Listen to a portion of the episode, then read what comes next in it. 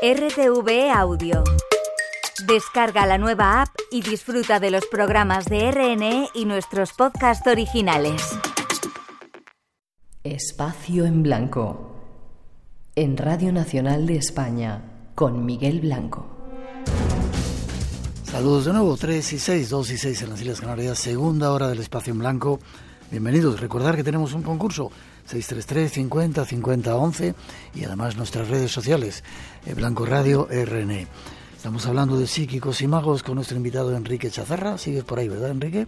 Estoy, eso es. Te saludan desde el canal del río Lobos en Soria, desde Toro, en Zamora y desde otros lugares. Ah, qué maravilla. Dentro de poco vamos a estar en, en, Soria. ¿Y tú vas a, presentar el libro?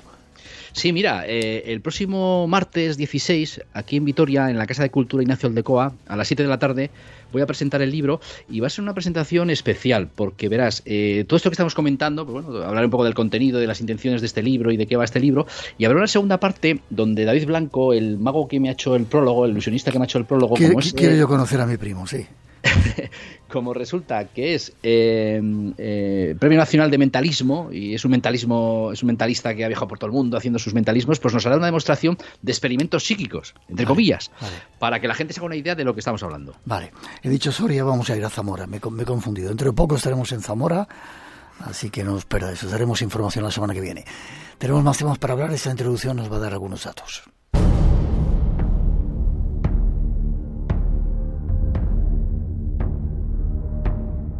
El doctor en psicología clínica Diego Falcón nos da algunos datos de nuestro siguiente tema, los cirujanos psíquicos. Es un tema un poco tabú inclusive dentro del estudio de la propia medicina tradicional, sin embargo fue muy popular y tuvo un gran auge por ahí de los 70s y los 80s en México.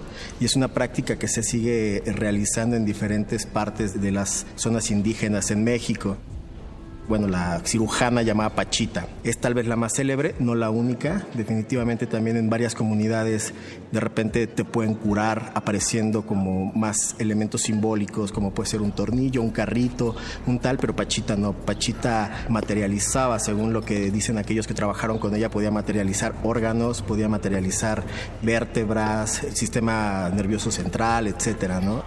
Sin embargo, sí había exposición de sangre, había eh, pedazos de tejido que, que, se quedaban por fuera y cuando acababa de operar a la gente la dejaba siempre acostada un buen rato para que volvieran a recobrar su energía que se había perdido.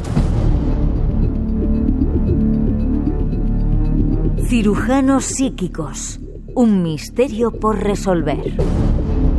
Te pido, Enrique, que seas más sintético si puedes en las respuestas, porque te tengo un montón de cosas que preguntarte. Pachita, por ejemplo, estuvo estudiada por Jacobo Greenberg, que estuvo aquí en nuestro programa. Eh, de hecho, queremos recuperar alguna, recuperar alguna de esas entrevistas que hicimos con él, un estudioso, uno de los máximos expertos en neurobiología, y estaba absolutamente asombrado con Pachita. ¿Hay cirujanos psíquicos? Pregunto. Pues mira, eh, aquí una vez más eh, no se puede generalizar, lógicamente. El caso que comentas de Pachita eh, lo conozco bien, conozco la, obra de, Jacobo y realmente él como científico que era y como médico que era estuvo muy encima de, Pachita y, la verdad es que bueno, los informes y las crónicas que hacía son, son espectaculares, ¿no?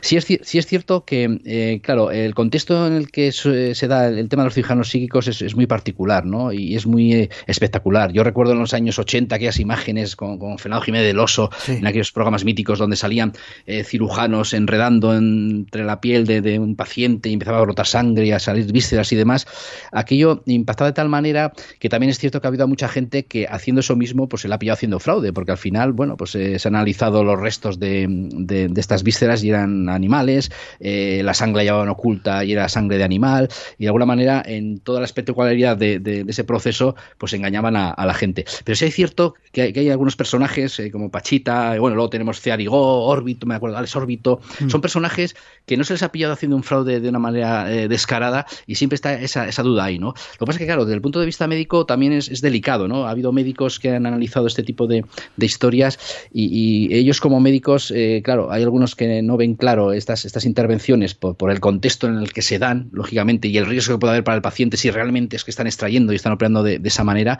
y, hay otros que, bueno, que, que, están desconcertados, ¿no? Como podría ser el caso de, de Jacobo, que de alguna manera eh, no, no, no contaba con el fraude como una de las posibilidades. Sin embargo, mucha gente que ha acudido a estos eh, supuestos, entre comillas, cirujanos psíquicos y han salido curados de sus dolencias. Quizás sea su gestión.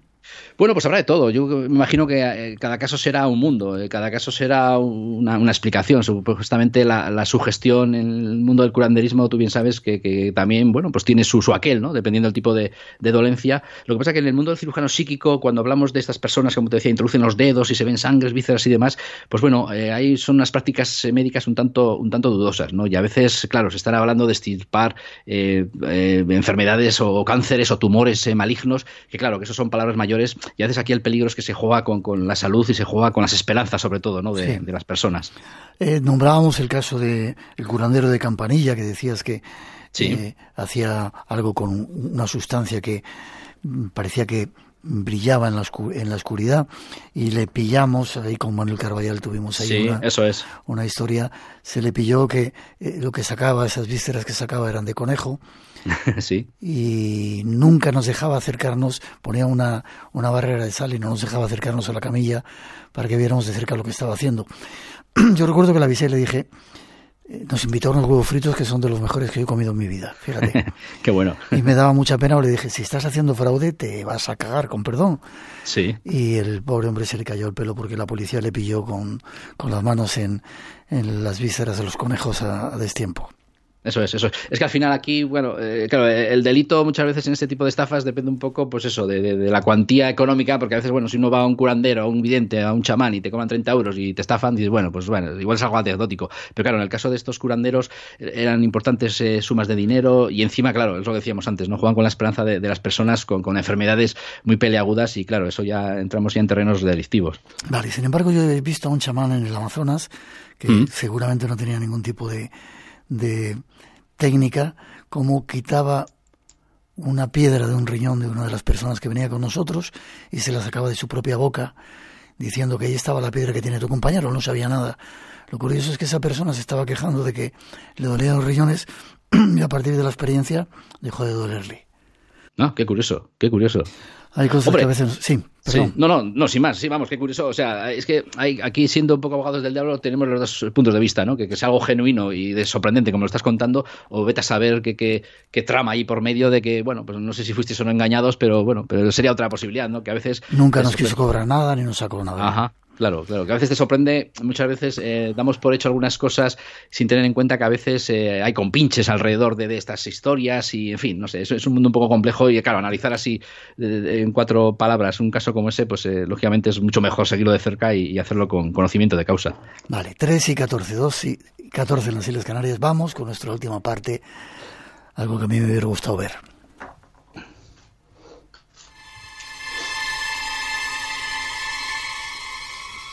Espacio en Blanco.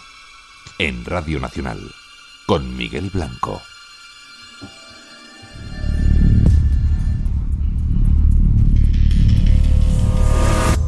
Entre los muchos hechos sorprendentes en el mundo del ilusionismo, destaca la cuerda india. Recogemos del canal Historia un fragmento sobre una demostración en la India. En los anales de la historia de la magia, este es quizás el truco más legendario que existe. Si es una leyenda y nadie ha podido asegurar que lo haya visto, en realidad no tengo idea de qué voy a ver hoy.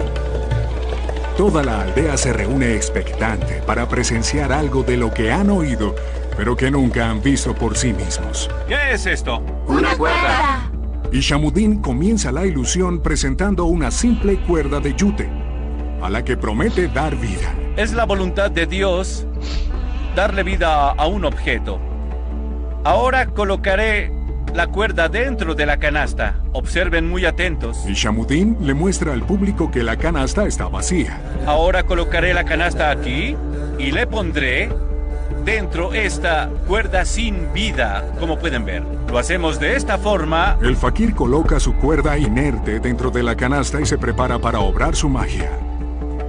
Con el favor de Dios, la cuerda se elevará hacia el cielo. Amán, ven acá. El aprendiz del mago es su hijo, Amán. Muy bien. Ahora hagámoslo lentamente. Vamos, alto. Muy bien, ya se detuvo. Amán va a empezar a subir. Les mostraré, no hay nada allí. Ahora subirá completo. Muy bien, entra allí, entra allí. Muy bien, ajá. Levántate. Usando antiguos encantamientos indios para invocar poderes sobrenaturales, dirige una cuerda sin vida hacia el cielo. Oh. La cuerda tiene 6 metros de altura. Amán, trepa la cuerda. Es hora de que Ishamuddin envíe a su hijo a las nubes. Muy bien, hacia arriba. No te muevas, mira al frente. Con su hijo a mitad de camino, el fakir le ordena que se detenga, tal y como en la leyenda. En la versión histórica, el chico desobedece y trepa tan alto que se desvanece. Ahora baja, baja. Amán duda. Esta vez el hijo se somete a la voluntad de su padre y desciende. Una ilusión que el mundo ha mistificado por siglos ha sido revivida. El misterio de la cuerda india, grabado incluso por ojos de occidentales.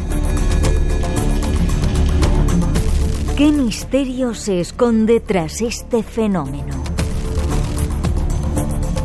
Vayamos a analizarlo y algunos otros.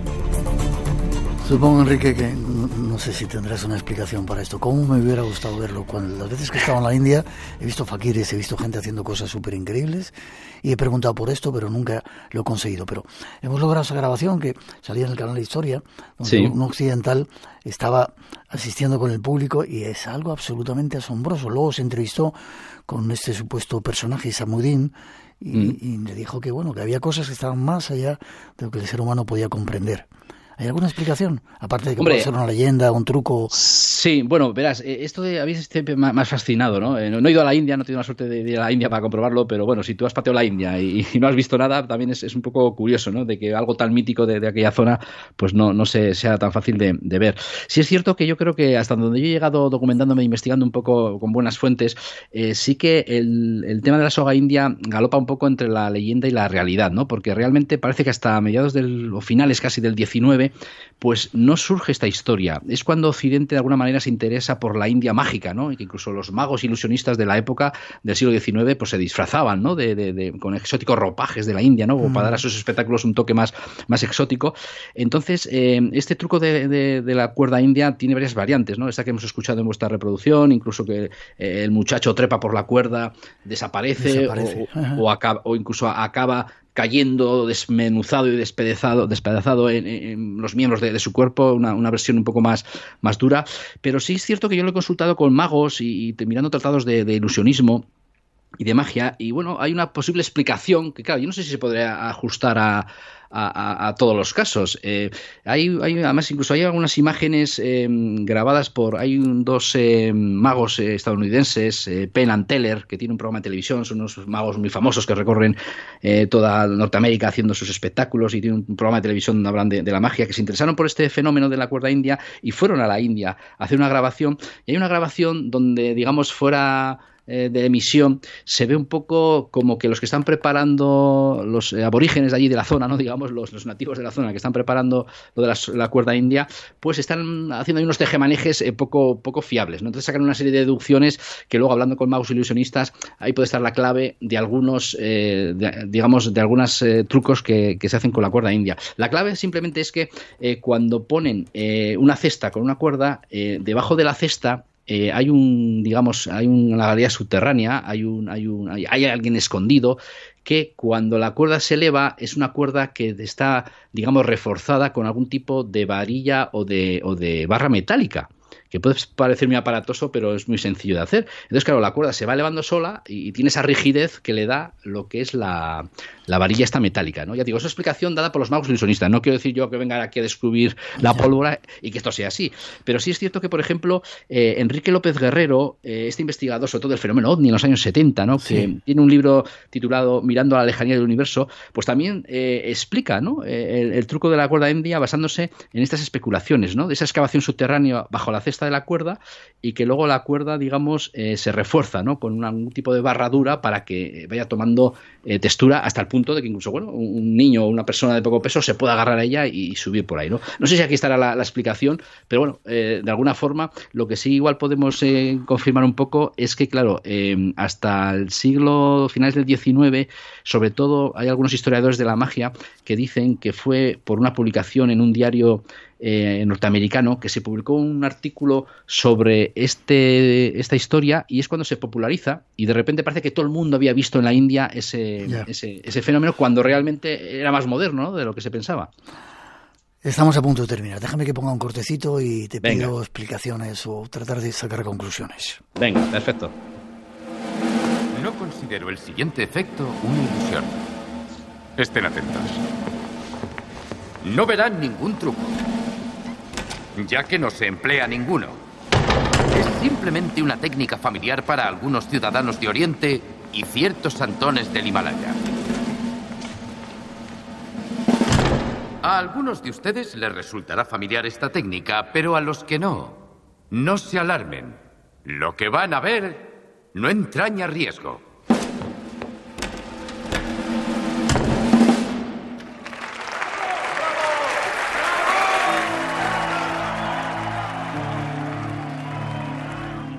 Yo no sé qué es lo que hacen todos estos mentalistas, Jorge Blas, Miguel de Lucas, eh, David Copperfield y todos esos magos, no quiero llamarle magos, ilusionistas o mentalistas que tenemos en España, que hacen esas cosas tan increíbles. La mente nos engaña entonces. Totalmente. O sea, yo en el libro he dedicado un capítulo al cerebro, porque yo creo también que es fundamental para, para, entender un poco el mundo de la percepción, ¿no? Y el mundo de, de la magia relacionada con, el ser humano, ¿no? Mira, es curioso que, eh, por ejemplo, ya Platón, en su libro de la República, decía que las ilusiones ópticas y la prestidigitación, eh, pues eso, eh, apoyaban a las debilidades de la percepción, ¿no? Y es algo que la neurociencia lo ha confirmado. Hay una anécdota muy curiosa. en el año 2007, si no recuerdo mal, se celebró un congreso donde neurólogos, psicólogos, psiquiatras, incluso filósofos se juntaron para hablar de la conciencia humana. Y claro, como lo iban a celebrar en Las Vegas, la capital de la magia, de repente se dieron cuenta de que los magos y los ilusionistas pues eran grandes manipuladores de la memoria y de la mente humana y les invitaron a ese congreso, ¿no? Para poner en común em, sus opiniones sobre cómo actuaban delante del público para engañar a, la gente, ¿no? Engañar en el buen sentido. Entonces ahí surgió el término denominado como neuromagia, ¿no? Y de alguna forma el cerebro eh, construye la realidad y es algo asombroso, ¿no? Porque las percepciones del cerebro pues se basa un poco según sus recuerdos y, experiencia, ¿no? Vemos una parte de la realidad, el resto del cerebro la interpreta según unos patrones adquiridos. Y esto me parece fascinante porque es algo que la ciencia, la neurociencia está investigando y que los eh, magos lo están utilizando igual sin saber las causas desde hace mucho tiempo. Al final, como se suele decir, eh, el, ilusionismo, eh, digamos, radica en el cerebro de la, de la, persona, no en el escenario, ¿no? La magia se hace en, el cerebro de la persona, no, no en, el, en el escenario.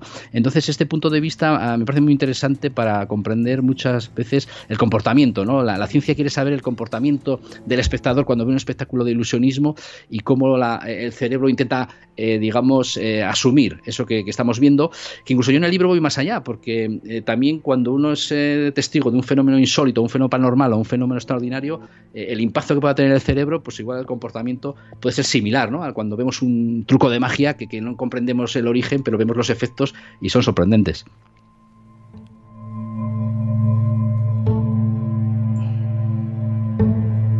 Bueno, haremos un punto y, seguido y seguiremos hablando del tema porque no pones en duda que pueden existir fenómenos, a pesar de que hay muchas formas de mm, rehacer o copiar esas cosas que pueden ocurrir como milagros o como cosas fantásticas.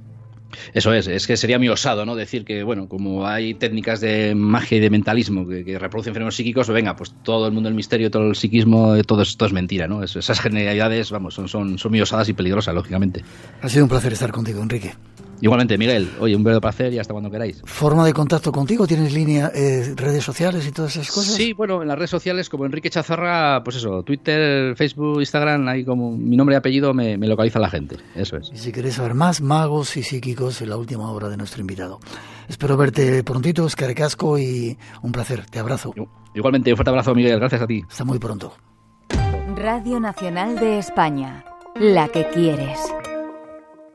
Madrid y Barça, Barça y Madrid, otro clásico con un título en juego desde Arabia, la Supercopa de España. En Tablero Deportivo, con Manu Martínez. Este domingo tenemos Supercopa y Liga. Desde las 4, las 3 en Canarias, te contamos el Madrid-Barça de la final de la Supercopa y además partidos de la jornada 20 de Liga en Primera División, Cádiz-Valencia y Almería-Girona. Tablero Deportivo. La jornada en Segunda, el fútbol por Europa y muchísima actividad polideportiva que no te puedes perder.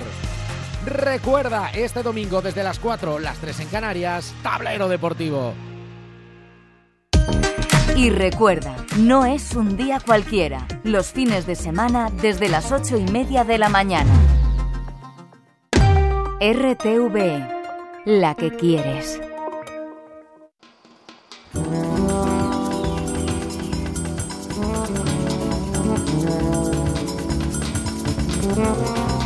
3 y 26, cambiamos de tema, cambiamos de escenario. Recordad que tenemos un concurso en marcha, 633 50 50 11 nuestro teléfono y las redes sociales, en Blanco Radio, en Radio RN. Y ahora nos vamos a acompañar a alguien de la familia.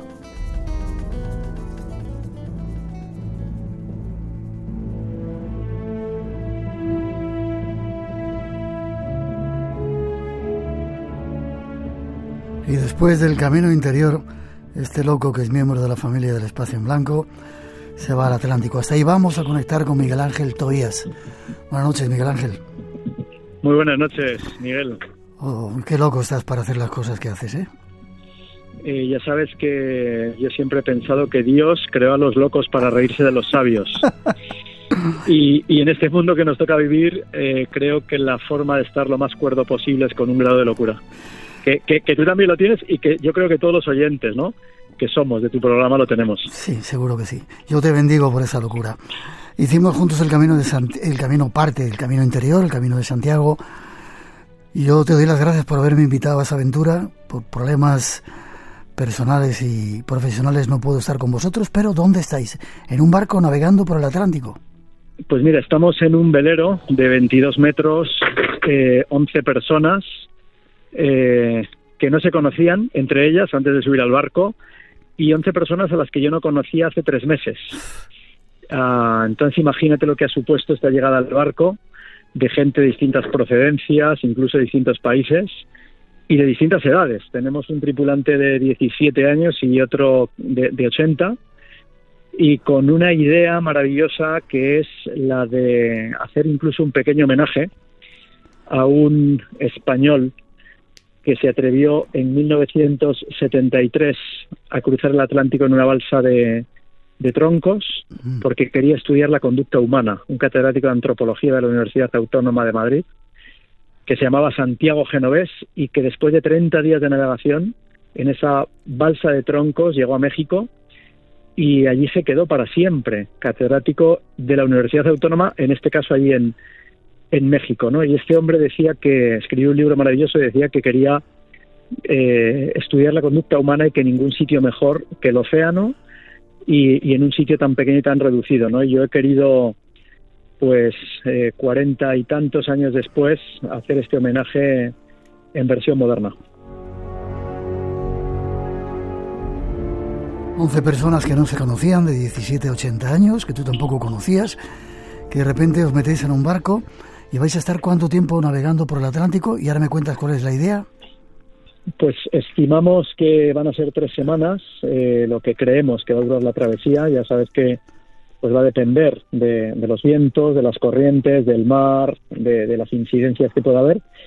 Y salimos de, de, Lanzarote y, aquí estamos eh, casi, casi, casi a punto de perder la cobertura después de un día y pico de navegación rumbo a Cabo Verde, donde haremos una parada técnica para, para volver a llenar la nevera de frutas y verduras, básicamente, eh, y de ahí ya el cruce atlántico hasta América. Pero no es un viaje de placer, ¿no? Cada uno de los integrantes son tripulación también, tienen que trabajar, tienen que hacer guardias por la noche. No, no, no, alguno no, todos. Todos. Eh, todos somos una tripulación. Eh, una travesía de este tipo requiere de la, de la colaboración de todos. Eh, hay guardias las 24 horas del día, hay dos personas de guardia cada tres horas y nos toca a todos hacer de todo y precisamente este, esta travesía de Lanzarote a Cabo Verde tiene una finalidad muy importante, que es conseguir realmente que seamos una tripulación antes de dar el gran salto de Cabo Verde a América. Fíjate que nadie, ni siquiera yo, o sea, quitando los, los dos capitanes que van, ninguno de nosotros habíamos navegado nunca en, por navegar pues eso, ¿no? Adentrarse en, un océano. Yo eh, había navegado con otra gente, pues por Baleares, esto que sales con un barco por la mañana y por la tarde vuelves a puerto, ¿no? Pero es un reto, realmente una aventura, pero sobre todo eh, lo que es es un viaje interior. Es decir, esto es la escuela, ¿no? De, esta serie del Camino Interior, en la que tú has sido protagonista también.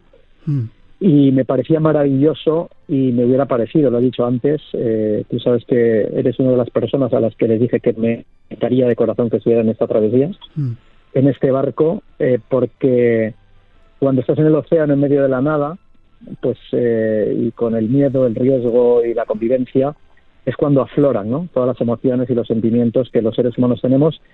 Y espero que haya un documental también muy profundo sobre sobre cómo somos los seres humanos, sobre cómo nos comportamos, sobre cómo cuando trabajamos juntos, demostrarle al mundo que si trabajamos juntos podemos conseguir grandes cosas y algo que los oyentes de, tu programa pues sabemos todos, ¿no? Es decir, esta necesidad de generar una conciencia a nivel planetario de que todos somos uno. Y, y, te prometo que si, bueno, la gente lo va a ver en el documental, si estuvieras en el barco nadie se cree, todo el mundo piensa que, somos un grupo de gente mm, que nos conocemos hace, no voy a decir hace 20 años, porque el más pequeño no había nacido, pero bueno, pues, pues hace 15, ¿no? Y, sin embargo, pues, pues no es así. La magia de la vida y bendita locura la que tenéis. Bendita locura. Bendita locura. Peligros. No tengo mucho tiempo, tampoco quiero perderte porque sé que estáis navegando y se va a perder la cobertura. ¿Qué peligros os podéis encontrar? Supongo que se habrá hecho un briefing, una reunión para bueno, poner al día un poco toda la gente que no ha navegado, los posibles peligros, lo que podéis encontraros. Sin duda, sin duda, fíjate que por supuesto está grabada nuestra primera reunión, que ha sido muy, muy seria, para hablar de la, de la necesidad de estar todos muy conscientes de lo que estamos haciendo para que no haya accidentes. Ya estar en un barco de vela con las propias maniobras es un tema muy delicado eh, porque es muy fácil, muy, muy fácil hacerse daño, pero digamos que incluso pues lo que se ha hecho hincapié ¿no? es que nadie puede caer al agua. en el océano, el 90% de las personas que han caído al agua no han vuelto a aparecer. Es imposible. Si te caes al agua, en medio del océano, con olas de 6, 8, 10 metros, no hay opción ninguna prácticamente de que, de que se te encuentre. Por lo tanto, forma parte ¿no? de, algo de la, de la parte seria que tenemos que vivir, de ser muy conscientes de esto y, de no bajar la guardia, ¿no? Mm. Y, por supuesto, pues lo que nos podamos, no sé, encontrar, eh, en fin, de camino, el océano es muy grande, pero siempre hay, pueden aparecer barcos y, no sé, contenedores flotando y, y que pueden poner, claro, en serio peligro, pues también la tripulación más allá del mar y los mares que nos encontremos y las condiciones del mar, por supuesto. Ya, ya sabes que mucha gente que ha ido navegando, lo sabes porque escuchas el programa, en el mar se han visto cosas muy extrañas en los cielos. Ojalá tengáis la oportunidad de tener ese, esa experiencia. Ojalá, ojalá, Miguel. Yo hasta ahora, bueno, hemos eh, delfines, que es maravilloso ver cómo nos acompañan. Mm. Eh, pero van a ser muchas horas eh, de noche en estas guardias eh, y, ojalá, yo ya sabes que yo creo mucho en la magia, indiscutiblemente, ah. y por lo tanto, si, si sucede, ¿no? Y si el universo y los dioses tienen a bien de que, de que veamos algo más allá, ¿no? De lo que habitualmente se puede ver, sin duda ninguna serás el primero en saberlo y, los oyentes del programa a, continuación. Evidentemente tendrás que contarlo. Haití, has estado en Haití, has estado, tuviste experiencias en los Andes, en Etiopía, en multitud de lugares, ahora en el Atlántico. Eh, ¿A dónde pensáis llegar? Eh, la intención, la intención en función de vientos, etcétera, pero bueno, sería llegar a, Martinica, a, la isla francesa, bueno, porque es francesa, aunque ya estamos en América, pero bueno, va a depender un poco de cómo vamos con el viento, donde veamos que es mejor y donde los vientos nos van a ayudar y nos van a, a favorecer. Donde sí te digo que, que duda ninguna es al fondo de nuestra alma y al fondo del alma luego de todos los espectadores de, este documental de Atlántico, Navegantes del Alma. Imagínate el título. ¿no? Qué bonito, estoy, estoy convencido de ello. ¿Hay alguna forma de contacto para seguir vuestra travesía? Yo, si te parece, a medida que vayáis avanzando por el Atlántico, si hay posibilidad, conectaremos con vosotros para saber por dónde andáis, pero los oyentes pueden seguirlo. Eh, yo, eh, por supuesto, intentaré estar en contacto contigo eh, como pueda y en cuanto pueda y a través de las redes sociales ya propias, bueno, mías obviamente. De Miguel Ángel Tobías y de Atlántico Navegantes del Alma, que ya tiene sus propias redes, ahí iremos eh, pues colgando fotos y vídeos de lo que podamos ir enviando. Llevamos un, sistema, lo que pasa es que lo tenemos que probar todavía, en el que nos dicen que vamos a poder enviar eh, a través de mail, ¿no? Eh, algunas cosas, algunos textos, quizá algunas imágenes, pero pero tenemos que probarlo todavía. Así que yo eh, todo lo que pueda, pues estar ahí colgado en, las redes y, contactaré contigo en cuanto pueda. Repite la dirección, por favor. Eh, Atlántico Navegantes del Alma. Perdona, ¿querías decir algo más? Atlántico Navegantes del Alma. Nada, nada, arroba Navegantes del Alma, eh, pero ya poniendo incluso el título entero, ya hay muchas noticias por entrevistas que han salido y, y va a ser muy fácil para los oyentes llegar a esas redes. Bendita locura la que tiene Miguel Ángel, benditos locos los que van ahí.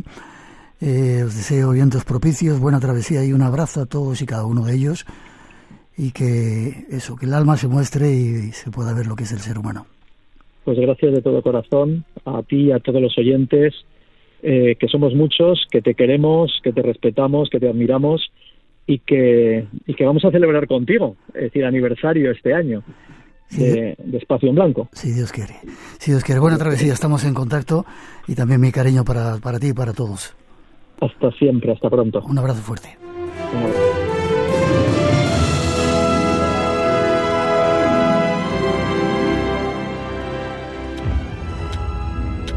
Este es el momento.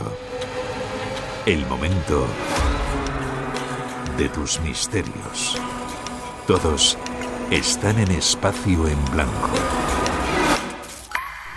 Hola Miguel y todos los oyentes de Espacio en Blanco. Somos Mari Carmen. ¿Y Santi? Estamos en la meseta de Stassili, bajo el gran dios marciano. ¿Así suena? Así suena Yabarem. Yabarem para Espacio en Blanco. Un saludo. Un saludo desde Argelia.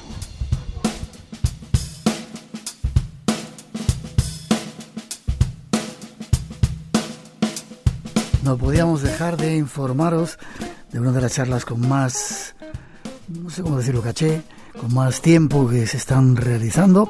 Y para hacerlo vamos con alguien de la familia, Sol Blanco Soler. Buenas noches, Sol.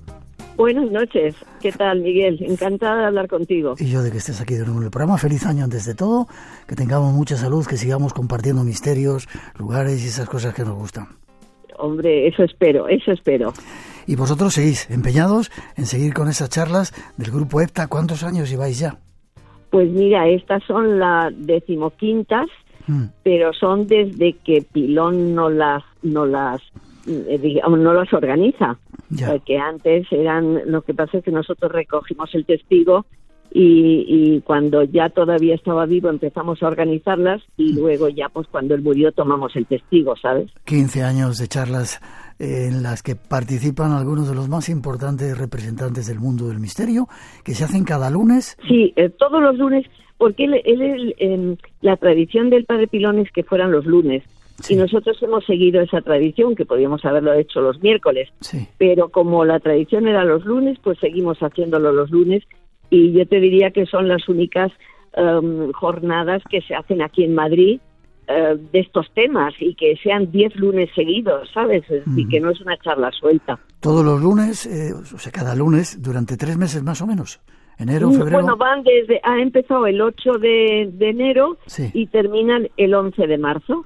Es decir, son 10 lunes, que son, pues claro, 4 y 4, 8, pues dos meses y medio. Dos meses y medio. Ya ha habido la primera, estuvo Miguel Ángel Pertierra, con, un, con un lleno absoluto. Dime la próxima. Dime la próxima. La próxima es Enrique de Vicente con un tema que ha elegido él que se llama ovnis capturados. Preparaos, casi nada. Oh, bueno, imagínate, conociendo a Enrique de Vicente, eh, pues puede contarnos, vamos, cosas asombrosas. La siguiente, que es el 22 de enero, es La Luna, el octavo continente, que es de José Manuel Nieves, que ya sabes que es, eh, el de la ciencia de la ABC, es, es la rama científica, que tengo una curiosidad enorme porque nunca me había planteado de que la Luna fuera el posible octavo continente, ¿sabes? Entonces el hecho de que vaya a tocar ese tema me parece interesantísimo. Después. Luego tenemos el, el 29 de enero, entre la vida y la muerte, de nuestro gran amigo también José Cabrera. ¿Te acuerdas? Sí. que es psiquiatra forense, criminólogo y que, bueno, sale en muchos medios de comunicación y que es un hombre entrañable y didáctico y muy claro en sus exposiciones. Y, como forense Y como forense que es, pues supongo que las historias entre la vida y la muerte pues serán unas historias muy jugosas ¿eh? de su profesión. Luego tenemos el, el, ya en febrero, el siguiente, que es ¿Qué nos enseña el crimen?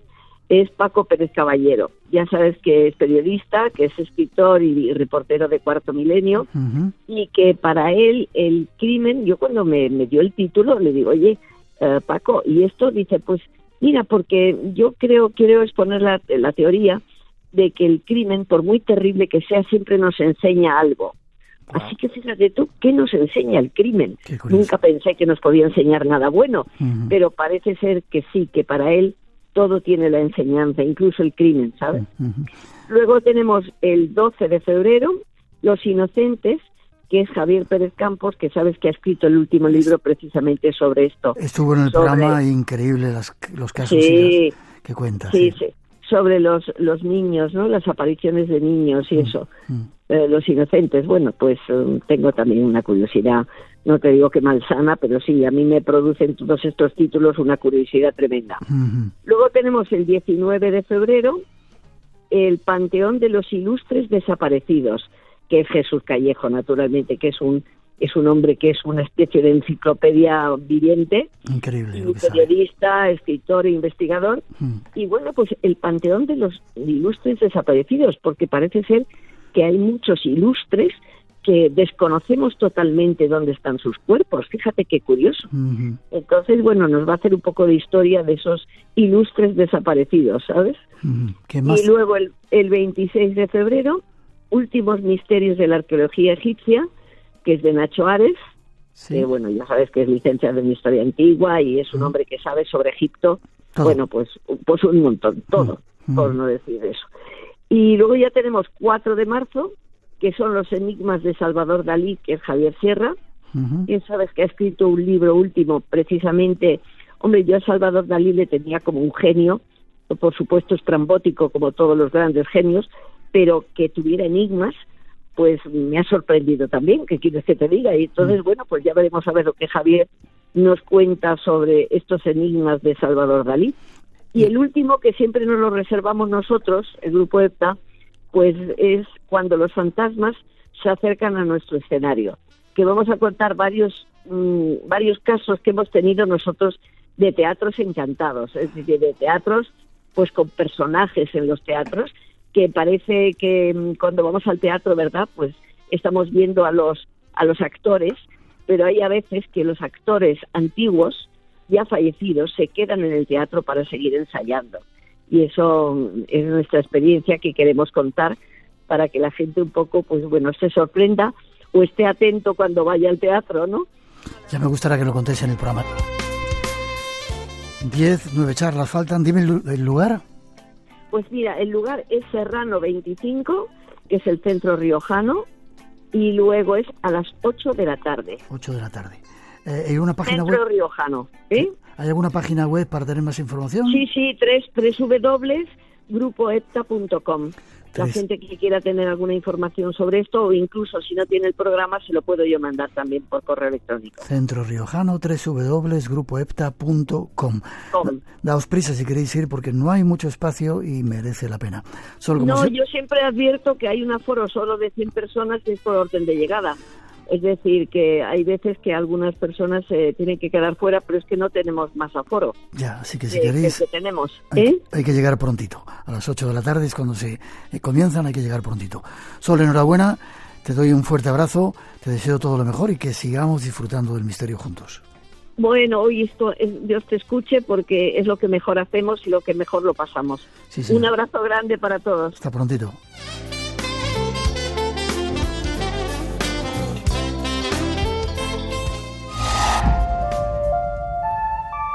¿Qué hay al otro lado? ¿Te atreves a imaginarlo? Solo quien sale a buscar encuentra, encuentra. Espacio en blanco. Siempre tu lado del misterio. Hola, buenas noches. Mi nombre es José Vicente, vivo en Noruega. Y nada, quería daros las gracias por esas noches tan buenas que nos hacéis pasar. Y bueno, un abrazo muy fuerte a todo el equipo desde Honefos, la ciudad de Honefos, eh, cerca de Oslo. Eh, hoy estamos a menos 13 grados. Un abrazo muy fuerte y gracias por el programa que hacéis.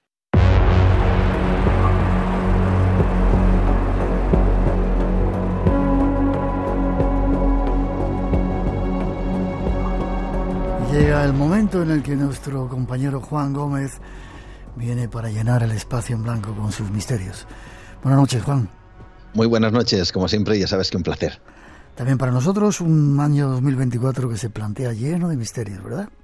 Sin duda alguna, lleno de misterios y en donde también los oyentes son protagonistas y eso es fundamental, ¿no? Yo creo que escucharles, conocer sus historias y luego poder divulgarlas y transmitirlas en este programa, pues merece verdaderamente la pena. Así que estamos trabajando en eso precisamente. Una sección donde vosotros mismos podéis ser protagonistas, nos podéis enviar vuestros casos, cuando os analizará, los verá y seguramente seréis invitados también del espacio en blanco. Hoy vamos con un tema que hemos tocado millones de veces, pero que vuelve a la actualidad. Eh, algunos invitados sabían que no me gustaba mucho este tema, pero tú vuelves con el ovnis y tormentas.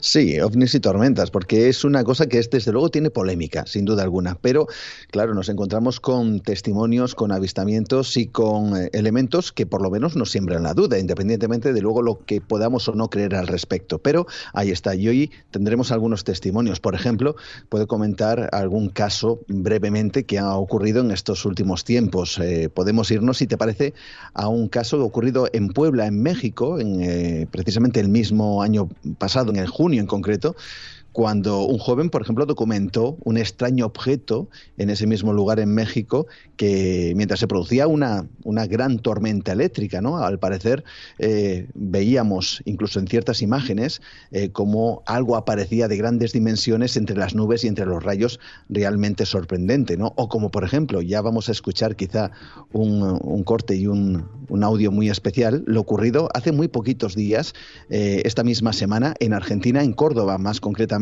cuando toda una familia registra a través de un vídeo y además se les escucha cómo ven algo que desde luego les sorprende tremendamente. Ellos lo identifican como una especie de nave gigantesca eh, en un vídeo que apenas dura 19 segundos, pero que se les escucha plenamente eh, decir lo que el entusiasmo, ¿no? El entusiasmo y sobre todo el nerviosismo. Si te parece, les escuchamos.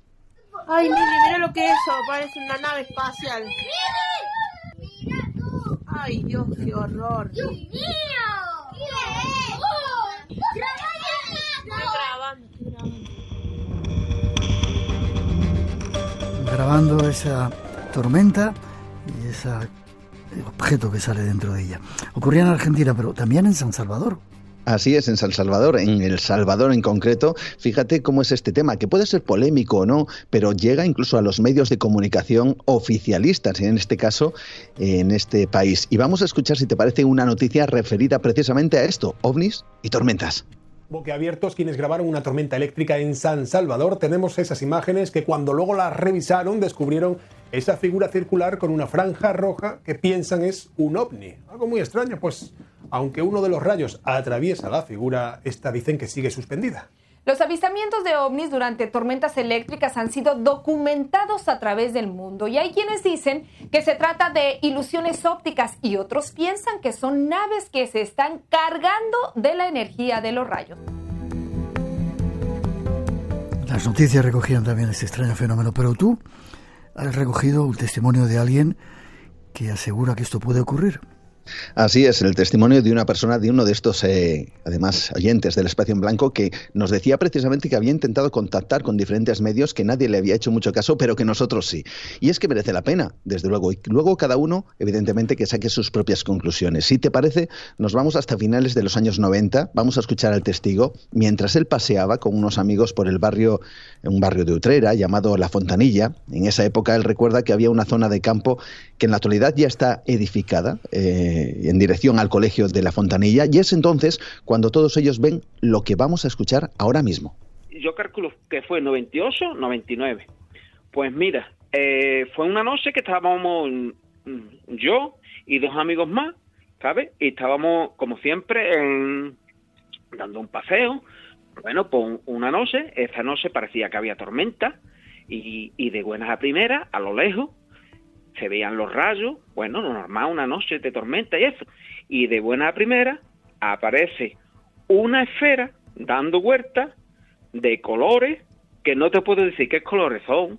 La verdad ahora me están poniendo los vellos de punta, no sé, no me acuerdo qué colores son. Eso era empezada huerta. Y, y, y, los colores daban vuelta, daban vuelta. Y en lo alto le caían rayos. Y, y parecía que, que los rayos, parecía que lo que fuera eso, estaba aprovechando los rayos, estaba como cogiendo la energía de los rayos. Nuestros propios oyentes, protagonistas del espacio en blanco y de los misterios, ¿verdad? Qué curioso.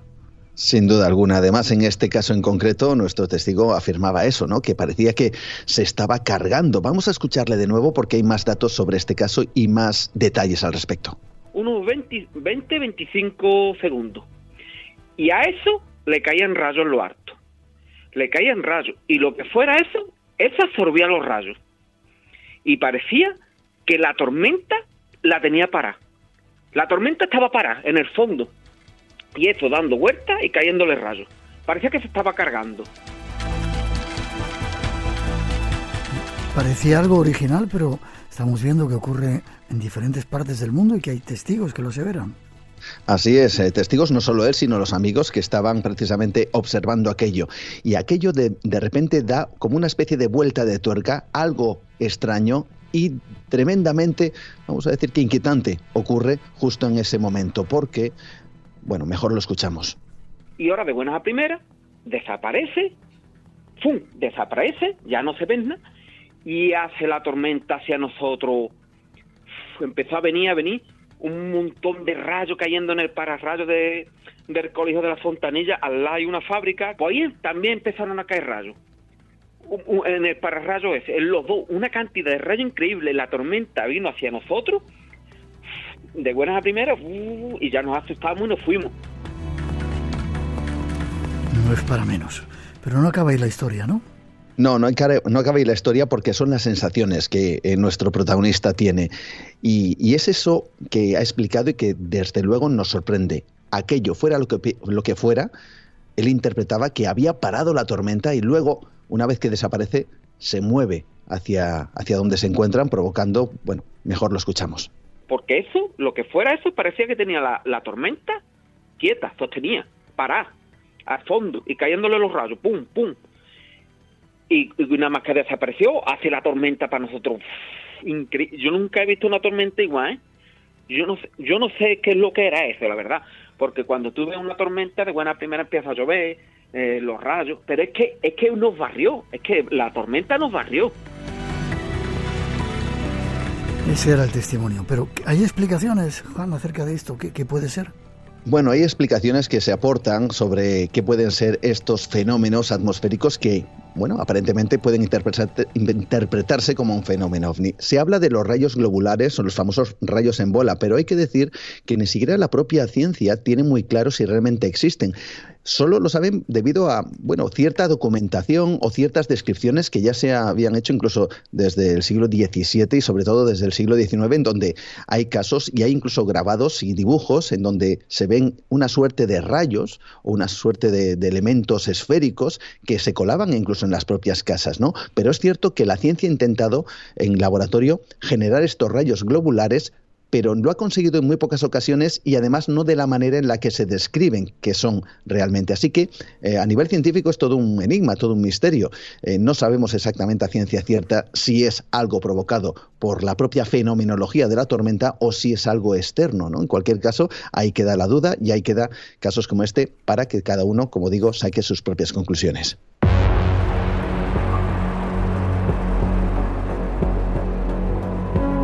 Decía muchas veces a nuestro compañero David Cuevas que no me gustaba el tema de los ovnis, tú vas y repites ovni, bueno, no repites, nos traes ovnis y tormentas. Un saludo para David. Forma de contacto y si hay más casos que quieran contarnos los oyentes, ¿cómo pueden hacer? Pues lo pueden hacer de manera muy fácil. Se pueden poner en contacto conmigo a través de Facebook, por ejemplo, en mi perfil Juan Gómez Ruiz, un mensaje directo, o también a través del email del programa Juan Gómez, espacio en blanco, arroba gmail.com. Lo repito, Juan Gómez, espacio en blanco, arroba gmail.com. Pues como siempre, un placer, Juan. Feliz año, un año lleno de buenos misterios y buenas y bonitas sorpresas y que lo sigamos compartiendo juntos. Seguro que sí y lo vamos a disfrutar absolutamente, ya verás. Seguro. Un abrazo fuerte. Igualmente.